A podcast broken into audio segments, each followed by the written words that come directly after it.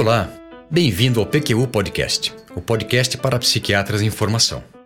Aqui você encontrará opiniões, revisões críticas das evidências, clássicos revisitados e comentados, atualizações, tudo isso de maneira dinâmica, informal, na medida do seu interesse e de muito fácil acesso. O objetivo é apresentar dados científicos e comentários que possam de alguma maneira contribuir na sua formação e auxiliar na sua prática clínica. Aqui é evidência com opinião. Eu sou Luiz Alberto Etten e é uma satisfação tê-lo como ouvinte. Faz parte da prática clínica cotidiana lidar com o insucesso terapêutico. No caso específico do tratamento farmacológico da depressão, o que deve ser feito quando um antidepressivo não funciona? Primeiro, reavaliar o diagnóstico. Segundo, descartar presença de comorbidades. Terceiro lugar, verificar a adesão. Quarta providência, ajustar a dosagem e a posologia do medicamento que você está utilizando. E, a quinta e última opção, modificar o esquema terapêutico. Com relação a essa última providência, mexer no esquema terapêutico, qual o melhor passo seguinte quando o antidepressivo não está proporcionando o resultado esperado? Mudar de antidepressivo? Associar outro antidepressivo ao que está sendo usado ou tentar alguma forma, alguma estratégia de potencialização. Não há resposta definitiva para essas perguntas, todas muito pertinentes. Na verdade, até há bem pouco tempo, essa era uma lacuna da psicofarmacologia clínica, na qual existiam poucos pontos ocupados com informações esparsas derivadas de relatos de casos ou de descrição de séries de pacientes. Foi com a intenção explícita de preencher esse vazio e subsidiar decisões durante o acompanhamento clínico de pacientes com depressão que foi planejado o STAR-D, cuja tradução livre seria Alternativas Sequenciais de Tratamento para Aliviar a Depressão, que eu apresentarei e comentarei neste episódio do PQU Podcast. Antes de prosseguir, entretanto, eu gostaria de lembrá-lo que o PQU Podcast é uma iniciativa nossa, feita com recursos próprios e sem patrocínio de espécie alguma. E no caso deste episódio, cabe um aviso. Ele não é para fracos. Depois não diga que eu não avisei. Vai encarar? Então respire fundo e vamos em frente. O STAR-D é um exemplo de modalidade de ensaios clínicos denominados práticos ou de efetividade, realizados para fornecer evidências que possam de fato ser úteis na tomada de decisões na prática cotidiana, cujas características e objetivos foram descritos detalhadamente em um artigo de Sean Tunis, Daniel Stryer e Caroline Clancy, publicado no prestigioso JAMA em 2003. Essa referência e a dos outros artigos citados neste episódio do PQU Podcast estarão disponíveis no nosso site www.pqpodcast.com.br. Estudos práticos como o STAR-D e seus dois irmãos, o STEP-BD, com foco no tratamento de transtorno bipolar, e o CATE, envolvendo pacientes com psicoses e doença de Alzheimer, todos patrocinados pelo NIMH, visam construir pontes que unam pesquisa e prática. O STAR-D foi e é até hoje o maior ensaio clínico feito com pacientes com depressão. Ele custou 35 milhões de dólares e se desenrolou ao longo de seis anos três de planejamento e capacitação da equipe e três, de julho de 2001 a agosto de 2004, de coleta de dados, que começaram a ser publicados em 2006. A amostragem utilizada foi bastante ampla e diversificada, bem próxima da que frequenta os ambulatórios e consultórios da especialidade. E isso foi possível porque todos os participantes procuraram tratamento espontaneamente. Na verdade, foi vedada a divulgação ou qualquer tipo de recrutamento, como se faz usualmente com ensaios clínicos de eficácia de medicamentos. E também porque os critérios de inclusão foram bem amplos e os de exclusão pouco restritivos. Lembre-se do episódio número 5 do PQU Podcast, em que eu comentei que já em 1995 se questionava se os pacientes que participavam de ensaios clínicos eram representativos dos que atendíamos na nossa prática cotidiana, exatamente por conta dos critérios de exclusão. No caso do STAR-D, esses critérios de exclusão foram bem poucos. Não foram incluídos no estudo pacientes com transtornos psicóticos, com transtorno bipolar, com dependência de substâncias e nem mulheres grávidas ou amamentando. Você há de convir que esses são casos que nos obrigam a fazer modificações nos nossos protocolos convencionais de tratamento de pacientes com depressão. Também foram permitidos tratamentos concomitantes, inclusive psicoterapias. Mas não foi aceito o uso de psicoestimulantes, anticonvulsivantes, antipsicóticos, estabilizadores do humor, antidepressivos outros que não os do protocolo do estudo e nem medicamentos que pudessem potencializar o efeito dos antidepressivos. Foi permitido, no entanto, o uso de ansiolíticos, exceto o alprazolam, e de hipnóticos. E foi permitido, inclusive, o uso da trazodona, desde que a dose fosse menor do que 200 mg ao deitar. E não foram somente essas as inovações deste grande estudo naturalístico. Na verdade, ele se compõe de uma sequência de ensaios clínicos, comparando tratamentos ativos, sem grupo placebo, divididos em níveis e utilizando como medida de efetividade os índices de remissão. Por essas características, algumas inéditas em ensaios clínicos de eficácia, o STAR-D é considerado um estudo de mundo real cujos resultados são mais facilmente generalizáveis para a clínica. Como eu disse há pouco, o STAR-D foi dividido em níveis. Foram quatro níveis. O primeiro consistiu do tratamento inicial, à base de citalopram. O segundo, somente para os pacientes que não remitiram com o primeiro tratamento, teve três braços. Prime no primeiro se substituiu o citalopram por bupropiona SR, sertralina ou venlafaxina XR. No segundo, associou-se ao citalopram, o tratamento inicial, a bupropiona SR ou a buspirona. E no terceiro, substituiu-se o citalopram por terapia cognitivo-comportamental ou associou-se a terapia cognitivo-comportamental ao medicamento, ao citalopram. O terceiro nível, para os pacientes que não remitiram com as alternativas utilizadas anteriormente, teve dois braços. Primeiro, mudar a medicação para mirtazapina ou nortriptilina e, segundo, a possibilidade de potencialização com lítio ou T3. E por fim, para os pacientes que não remitiram até então, havia ainda o nível 4, em que se utilizou mudança para tranilcipromina ou para mirtazapina mais venlafaxina XR. Ficou claro? O STAR-D é, na verdade, uma série de ensaios clínicos sequenciais com pacientes que não remitiram com os tratamentos oferecidos. A partir de agora, depois de apresentadas as linhas gerais do estudo, eu vou lhe apresentar cada um dos níveis com mais detalhes. Do nível 1, participaram 2.876 pacientes ambulatoriais com depressão não psicótica em 23 centros psiquiátricos e 18 centros de atenção primária, tanto públicos quanto privados, com 18 a 75 anos. A maior parte deles tinha quadro depressivo comórbido com outros transtornos psiquiátricos e problemas médicos. Eles receberam citalopram em doses de 20 até 60 mg por dia, ajustadas de acordo com a resposta clínica e a tolerabilidade, por 14 semanas. A descrição completa deste estudo foi publicada no American Journal of Psychiatry em 2006, tendo Madhukar Trivedi como o primeiro autor. O citalopram foi o inibidor seletivo de recaptura de serotonina selecionado pelo fato de não provocar sintomas de descontinuação, de ter segurança e eficácia demonstrados em pacientes idosos e com outras doenças, pela possibilidade de tomada única diária e pelo perfil favorável de interações medicamentosas.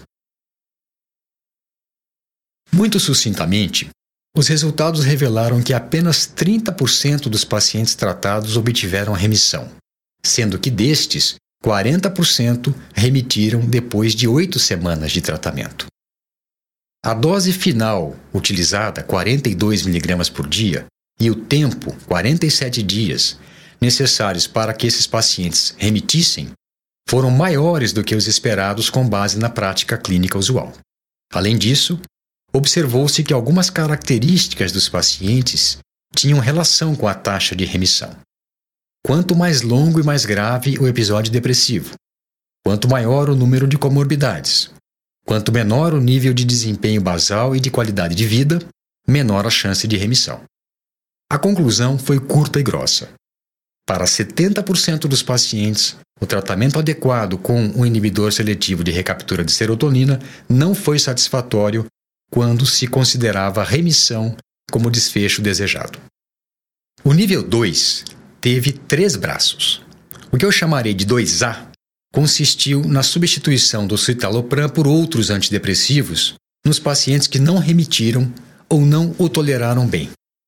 E ele envolveu 727 pacientes e teve duração de 14 semanas. O artigo que o descreveu foi publicado no New England Journal of Medicine em 2006, com John Rush como primeiro autor. O objetivo aqui era esclarecer se depois de tratamento mal sucedido com um inibidor de recaptura de serotonina, seria melhor substituí-lo por um antidepressivo com outro mecanismo de ação ou por um da mesma classe. Os resultados foram os seguintes: remissão de 21% dos pacientes que receberam bupropiona XR até 400 mg por dia, de 18% daqueles que foram tratados com sertralina até 200 mg por dia e de 25% dos que receberam venlafaxina XR até 375 mg por dia. Não houve diferença significativa entre os grupos quanto à eficácia, tolerabilidade e incidência de efeitos colaterais. A conclusão, um tanto desconcertante à época, foi de que um antidepressivo com o mesmo mecanismo de ação primário do que estava sendo utilizado, sem resultado satisfatório, proporcionou resultados semelhantes aos obtidos com uso de classe diferente.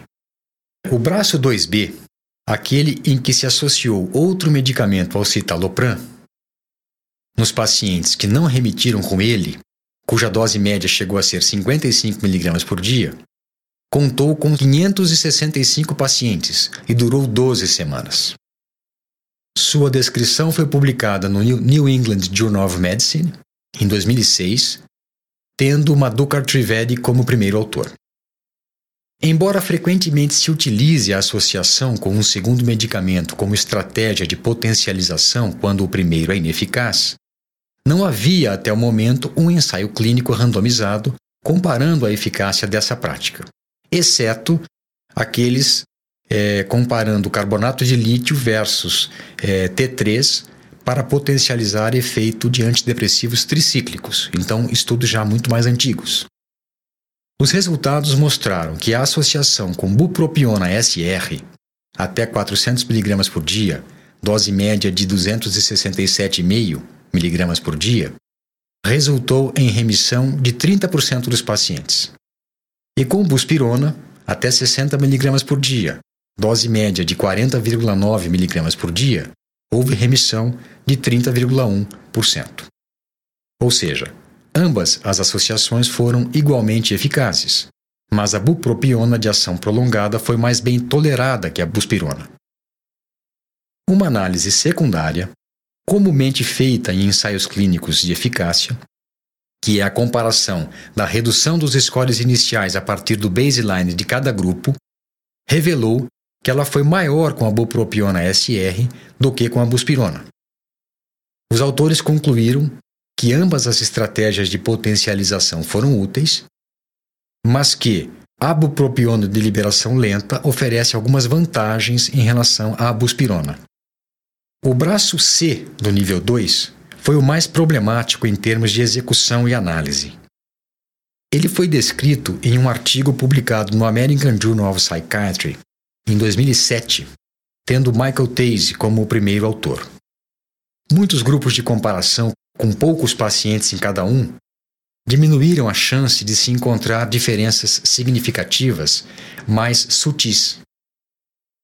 Nele se comparou a eficácia da potencialização do citalopram com terapia cognitivo-comportamental com a potencialização com bupropiona SR ou buspirona e também se comparou um grupo em que se substituiu o citalopram pela terapia cognitivo-comportamental com os outros grupos em que houve substituição farmacológica, de citalopram para sertralina, para bupropiona SR ou para venlafaxina XR.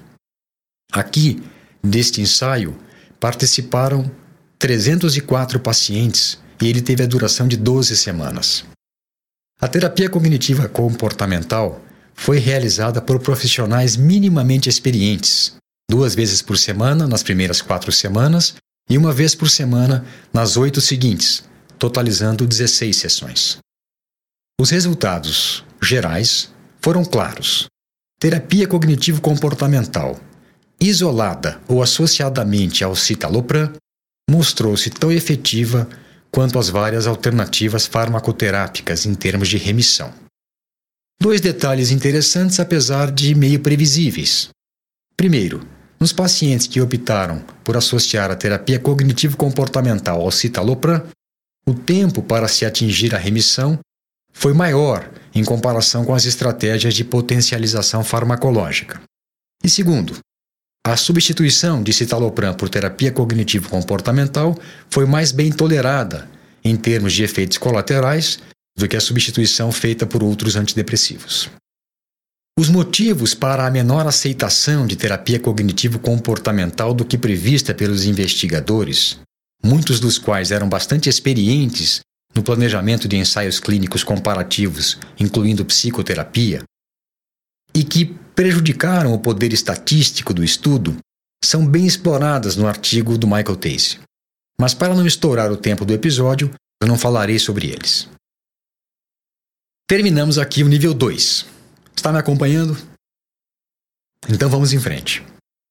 O nível 3 teve dois braços. O primeiro, 3A, foi descrito em artigo publicado no American Journal of Psychiatry em 2006, com Maurício Fava como o primeiro autor. Nele, os pacientes que não toleraram ou não remitiram com o tratamento recebido no nível 2 foram randomizados para receber mirtazapina, até 60 mg por dia, ou nortriptilina, até 200 mg por dia. E dele participaram 235 pacientes e a duração foi de 14 semanas. Resultados: 12% dos pacientes que receberam mirtazapina atingiram remissão, contra 20% praticamente dos que foram tratados com nortriptilina. Apesar desta aparente diferença de efeito, ela não atingiu significância estatística. Além disso, a tolerabilidade e a incidência de efeitos colaterais foram equivalentes. Na conclusão, os autores chamaram atenção para o baixo índice de remissão após a mudança para um terceiro antidepressivo, inferior a 20%, em pacientes com depressão unipolar não psicótica. No nível 3B, houve potencialização dos antidepressivos utilizados no nível 2 e que não proporcionaram remissão. Para esse fim, as alternativas eram triiodotironina, T3, até 50 microgramas por dia, ou lítio, até 900 miligramas por dia. Deste estudo participaram 142 pacientes durante 14 semanas. Esse nível do STAR-D foi descrito em artigo publicado no American Journal of Psychiatry em 2006, tendo Andrew Nierenberg como o primeiro autor. As diferenças de eficácia, 16% com lítio, 25% com o T3, não foram significativas, e o T3 foi mais bem tolerado que o lítio. Os autores então concluíram que após duas tentativas fracassadas com antidepressivos, valeria a pena considerar potencialização com T3 antes de lítio por conta de efeitos colaterais, mesmo reconhecendo que as taxas de remissão obtidas foram bastante modestas. Do quarto e último nível do STAR-D, descrito em artigo publicado no American Journal of Psychiatry em 2006, tendo como primeiro autor Patrick McGrath, participaram 109 pacientes que não remitiram ou não toleraram os medicamentos utilizados isolada ou associadamente nos níveis anteriores. Esse ensaio clínico durou 12 semanas. Os pacientes foram distribuídos aleatoriamente para receber tranilcipromina, um imal irreversível e não seletivo, até 60 mg por dia. A dose média foi de 36,9 mg por dia. E venlafaxina, até 300 mg por dia. A dose média foi 210 mg por dia, associada a mirtazapina, cuja dose média foi de 35,7 mg por dia. Mais uma vez, apesar da aparente vantagem de um dos tratamentos, a remissão com imal foi 7% contra 13,7% com a associação de venlafaxina com mirtazapina, os resultados não diferiram em nível estatístico. E, em assim sendo, a conclusão foi de que, após múltiplos insucessos, é melhor tentar essa associação de antidepressivos antes de um imal por conta dos efeitos colaterais e das restrições alimentares que envolve o seu uso. E que considerações gerais podem ser derivadas deste estudo tão ambicioso? Por um lado, os resultados do STAR-D são desencorajadores.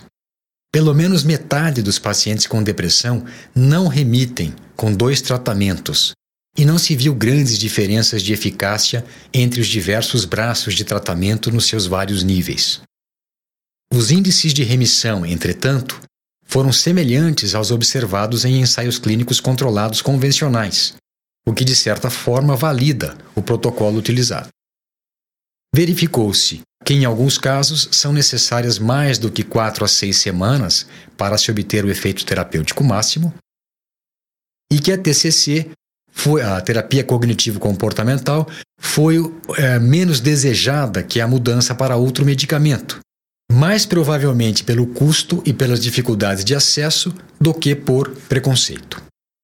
Uma outra conclusão interessante, porque pode ser entendida de dois pontos de vista totalmente opostos, é a de que pacientes que não obtêm remissão com duas ou mais tentativas de tratamento, mais de 40% da amostragem estudada, têm pouca chance de remitirem com outros tratamentos. Em contrapartida, e a meu ver é o que torna esta conclusão aparentemente pessimista e interessante, uma parcela desses pacientes, em torno de 8 a 15%, chegam lá, atingem remissão.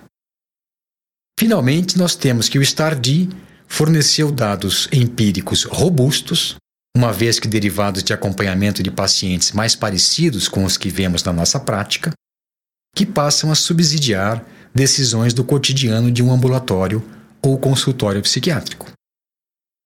Um ponto pouco valorizado nos artigos de síntese e revisão foi levantado por Yun Huin e Roger McIntyre, em artigo publicado no Primary Care Companion do Journal of Clinical Psychiatry em 2008.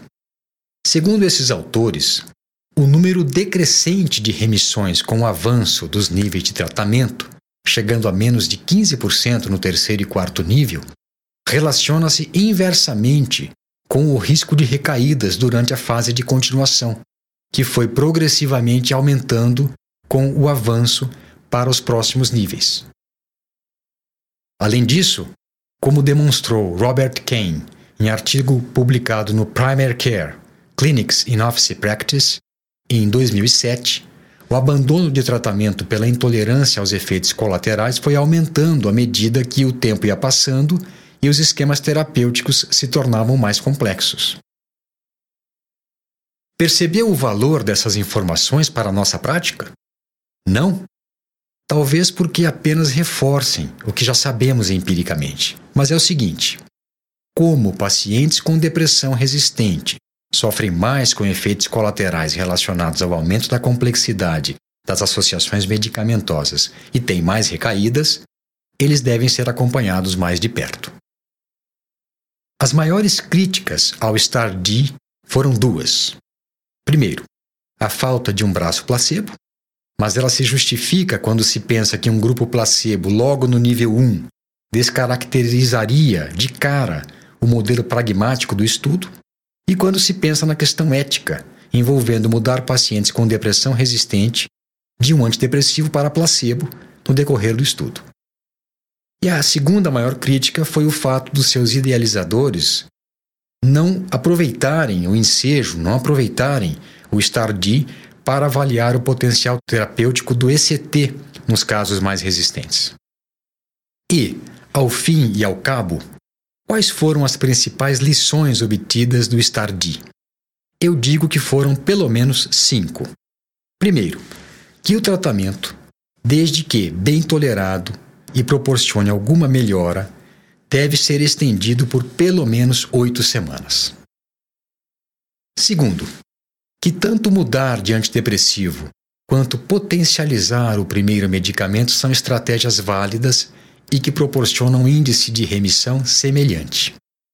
Associar um segundo medicamento ao que proporcionou resposta inicial talvez seja mais simples e, por isso, deve ter preferência, esta minha impressão foi depois reforçada por análise retrospectiva dos dados do nível 2 do STAR-D, feita por Bradley Gaines e colaboradores, em artigo publicado no Journal of Clinical Psychopharmacology em 2012.